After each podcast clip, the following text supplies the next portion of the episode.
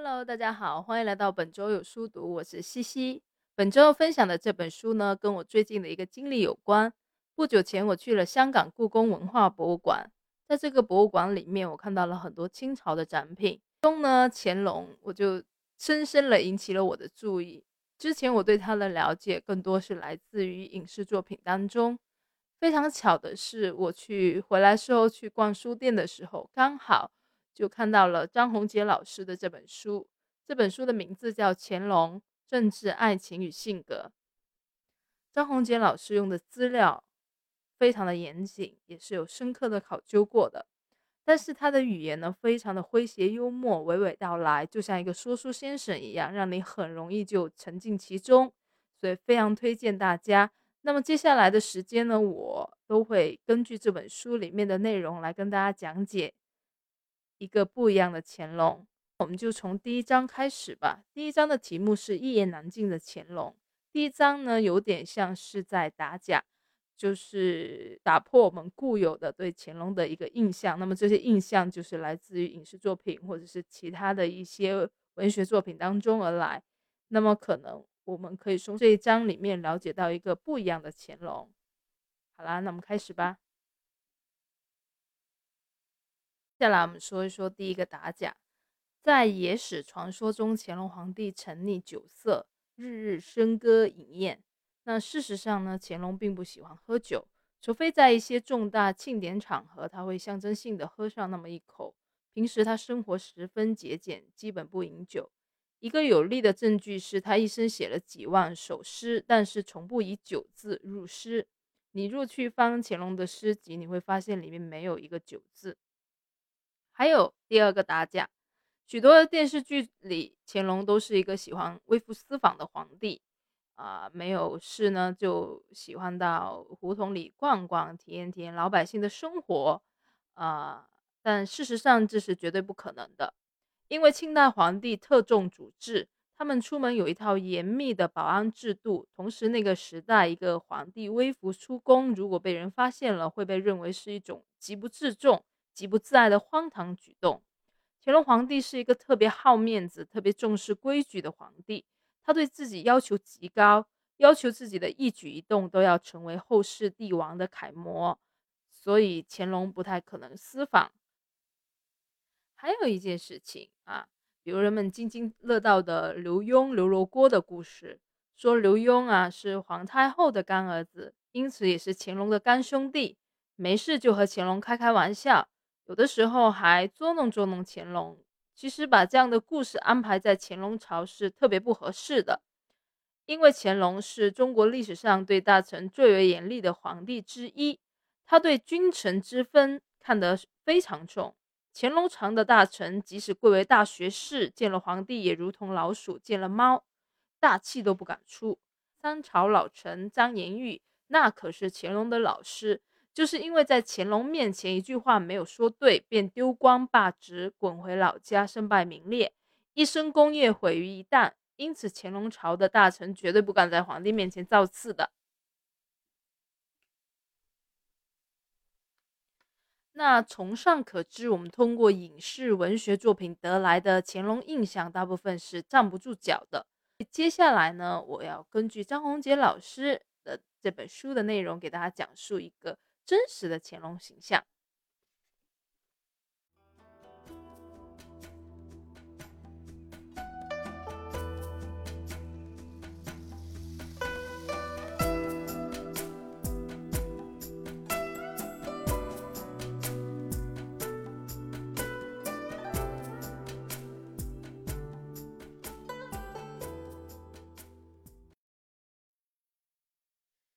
乾隆皇帝姓爱新觉罗，这是清皇室的姓氏。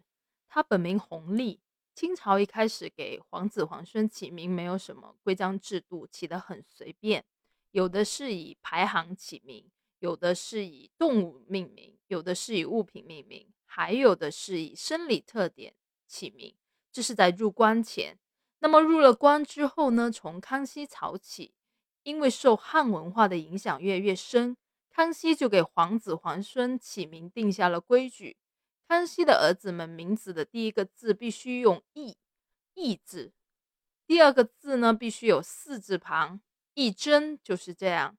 孙子辈第一个字必须用红字，第二个字要用日字边。说到这，我们要介绍一下，满族人的名字不能像汉族人的名字一样和姓连到一起用。比如弘历，不管是自我介绍还是别人提起他，都只叫他弘历，不可能叫，不可能管他叫爱新觉罗弘历。满族人历史上从来没有这样叫过。那不信你去翻看所有的史籍和档案，都是这样的。弘历做了皇帝后，年号是乾隆，死后庙号叫高宗，谥号叫纯皇帝，所以他的长辈叫他弘历，百姓叫他乾隆，他的后代子孙尊称他为高宗纯皇帝。乾隆生于康熙五十年，也就是公元一七一一年，阴历八月十三日。从属相上说，乾隆属兔；从星座上来讲，他是天秤座。乾隆的父亲是雍正皇帝，母亲也是满族人钮祜禄氏。他身上有百分之八十一点二五的满族血统，八十至六点二五的蒙古族血统和百分之十二点五的汉族血统。到了雍正、乾隆两代皇帝，他们的生母皆为纯正的满族人，因此他们的满族血统就连续上升。所以，乾隆皇帝在清代皇帝中是满族血统较占优势的一位帝王。那么，乾隆的外表到底是什么样的呢？乾隆的身高是一米六六，个子并不高。乾隆皇帝酷爱画像，故宫现存他的画像有一百多张，而且由于乾隆时代已经引进了西洋画法，所以他的肖像画得很逼真。从画像中我们可以看到，乾隆脸庞呈长方筒字形，两腮稍削，皮肤白皙，微带红润，眼睛黑而明亮，炯炯有神，鼻稍下勾，体态文雅，外表平和。嗯，确实，这一次在那个香港故宫文化博物馆里面，我看到了他青年时候的乾隆的样子，确实非常的英俊啊，就如同。啊，张宏杰老师描述的一样，是一位英俊潇洒的翩翩家公子，但是到了老年时候呢，就显示出了一种尊严、和蔼与慈祥。那我们接下来聊一聊乾隆皇帝的主要工业和历史地位。乾隆皇帝之所以在中国历史上如此引人注目呢，一个重要的原因就是他创造了一系列辉煌的统治成绩。这些成绩的一个重要表现形式就是一系列的历史记录。第一，乾隆朝的人口创了历史记录。在清朝以前，中国历朝历代的最高人口记录不过七千万左右。但是到了乾隆六年（一七四一年），清朝进行了一次人口普查，人口已经达到一亿四千万。到乾隆五十五年，又进行了一次，全国人口达到了多少呢？三个亿。就是说，乾隆皇帝用不到五十年的时间，使中国的人口翻了整整一番，这是一项了不起的成绩。第二，乾隆统治时期，中国的经济总量占世界第一。当时中国的制造业总量呢，是英国的八倍，俄国的六倍。嗯，为什么不和美国比呢？因为那时美国刚刚建国，还没有什么制造业。当时的中国不仅是东亚国际贸易体系的中心，而且在世界经济中也占支配地位。第三，乾隆时期是清朝版图最大的时期。乾隆二十四年（一七五九年）平定准噶尔之后，国家版图达到了一千三百。八十万平方公里。今天我国的领土面积是多少呢？大家都知道，九百六十万平方公里。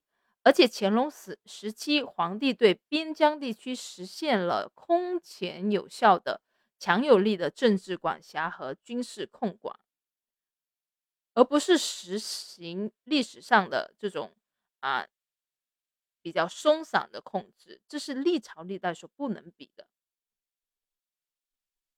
第四，乾隆朝在文化上也创造了一项无人能超越的记录。乾隆朝修的《四库全书》是中国历史上字数最多的一部丛书，全书近八万卷，一共多少个字呢？九亿九千七百万字。它是中国历史上规模最宏大的一部丛书。这四项记录无可置疑地说明了乾隆皇帝确实是中国历史上成绩最伟大的帝王之一。在经济、政治、军事、文化上，乾隆都创造了中国历史的巅峰。当然，大家对乾隆皇帝如此关注，不仅仅是因为他统治成绩出众，同时还因为他本人也是一个非常有特点的皇帝。那这些特点呢，也体现为好多个历史记录。第一，他是世界上迄今为止掌握实权时间最长的君王。乾隆做了六十年皇帝之后，又做了三年多掌控实质权力的太上皇，也就是说，他实际统治时间为。六十三年零四个月，这个长度居世界统治者之首。第二呢，乾隆是世界上最长寿的君王之一。中国历史上年龄可考的皇帝一共有五百多位，其中能活到七十岁以上的仅有七人，活到八十岁以上的只有四个人。哪四个人呢？梁武帝、武则天。宋高宗、乾隆四人，乾隆又以八十九岁的高龄在这四个人中拔得头筹，所以毫无疑问他是最长寿的皇帝。但是要放到全世界来说的话，他就要排第二了，因为古埃及法老拉美西斯二世活活了整整九十岁，比乾隆多了一岁。第三，乾隆是中国历史上。唯一一位身亲七代的皇帝，什么叫身亲七代呢？就是亲自见到了七代人，往上见过祖父、父亲，往下见到了儿子、孙子、曾孙、玄孙，加上自己，一共七代。这个记录在历代帝王当中绝对是独一无二的，无人能够超越的。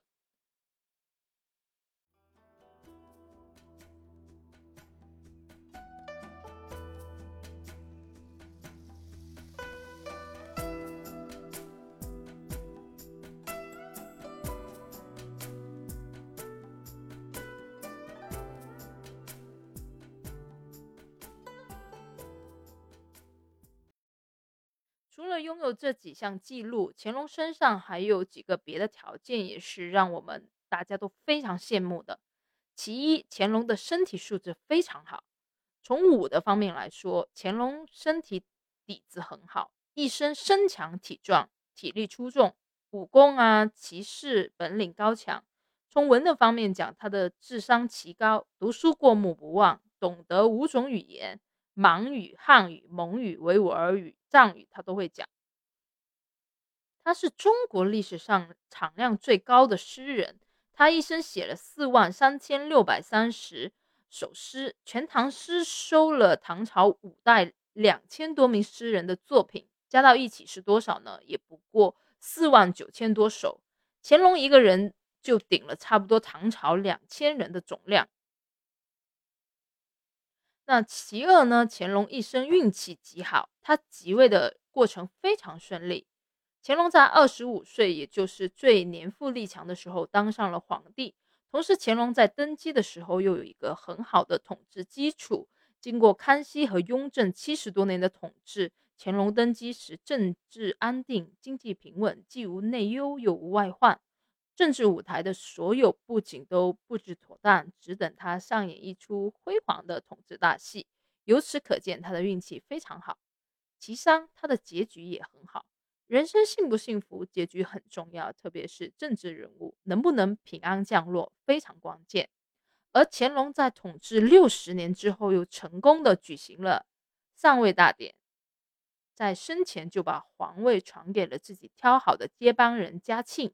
传位之后，他还掌握着实际权力。这个安排既保证了接位的平稳，又做到了终身保持权力。那以上我们讲的都是乾隆的成就，也就是乾隆身上光彩的部分。接下来我们还要讲一讲乾隆身上的缺点。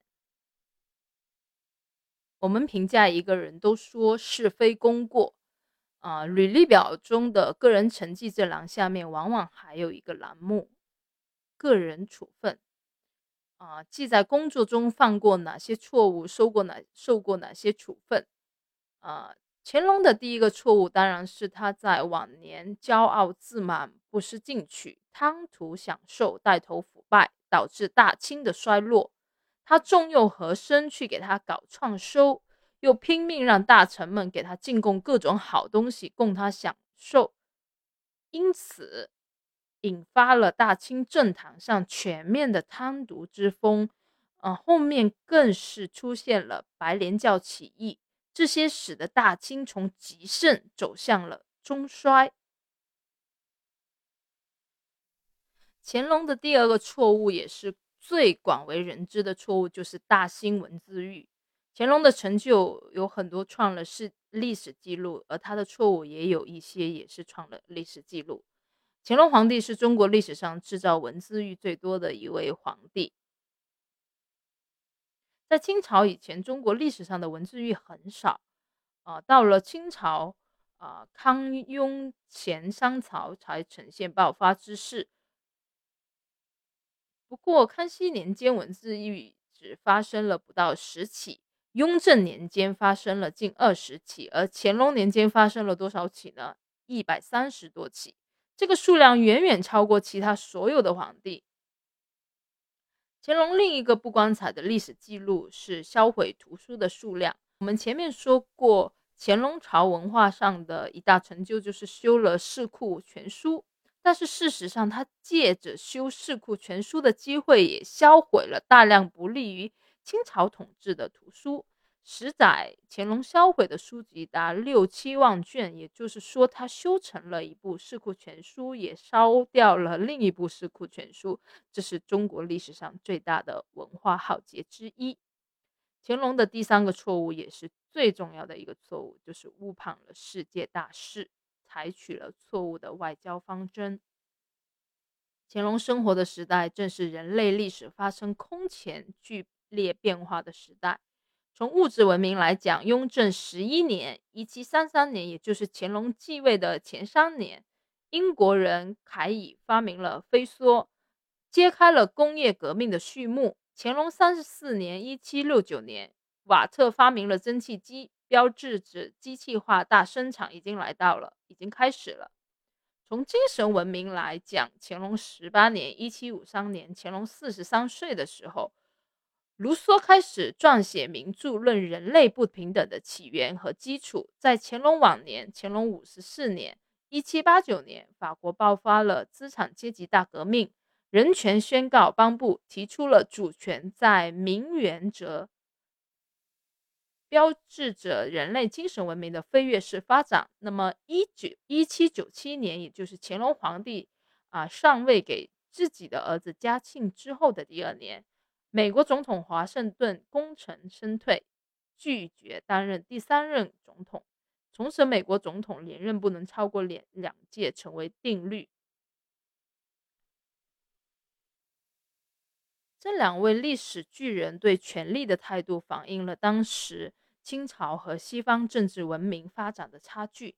但是，乾隆对西方文明发展好却毫无所知，也根本不感兴趣。他自信。天朝高高在上，无所不有，所以在全球化发展越来越快的时候，他却进一步闭关锁国，把清朝的开放口岸由四个缩小到广州一个。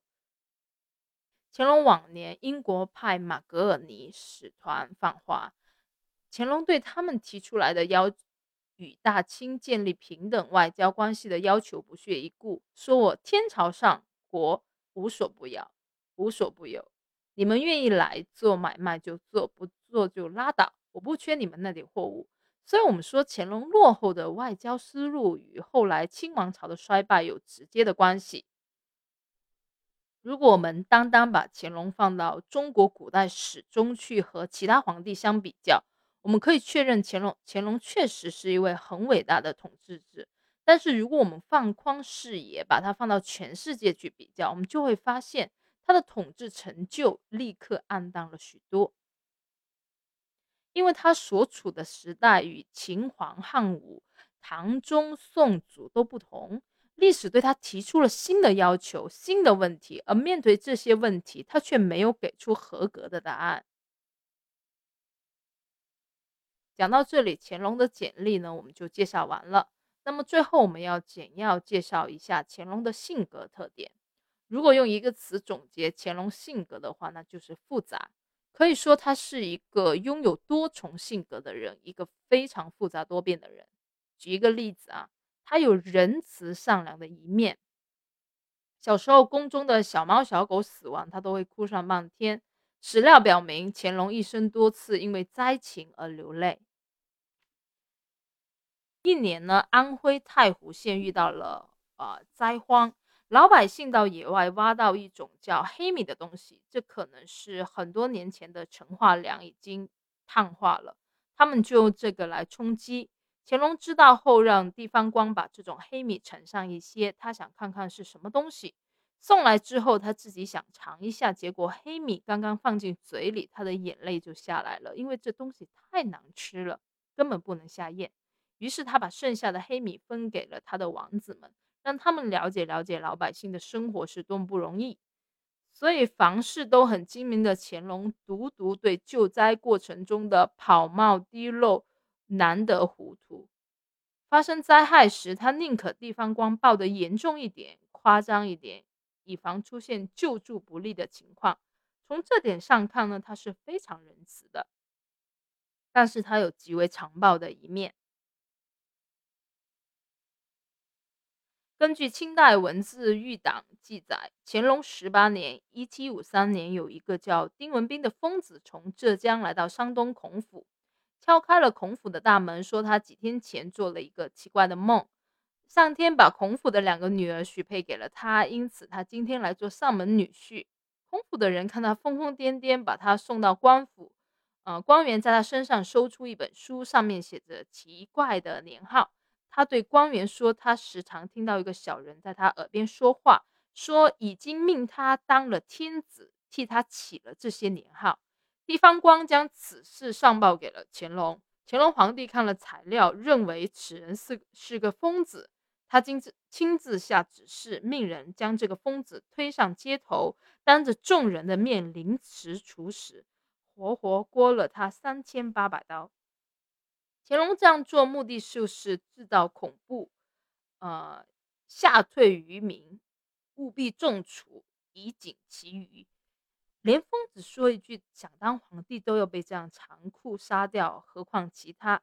从这一点看，乾隆又是极为残。残忍的，所以乾隆性格中的第一对矛盾是仁慈与残忍。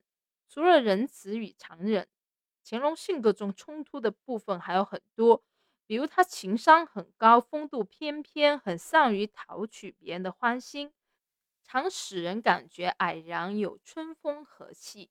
然而他又高级卑人，内心深处很少有瞧得起的人物。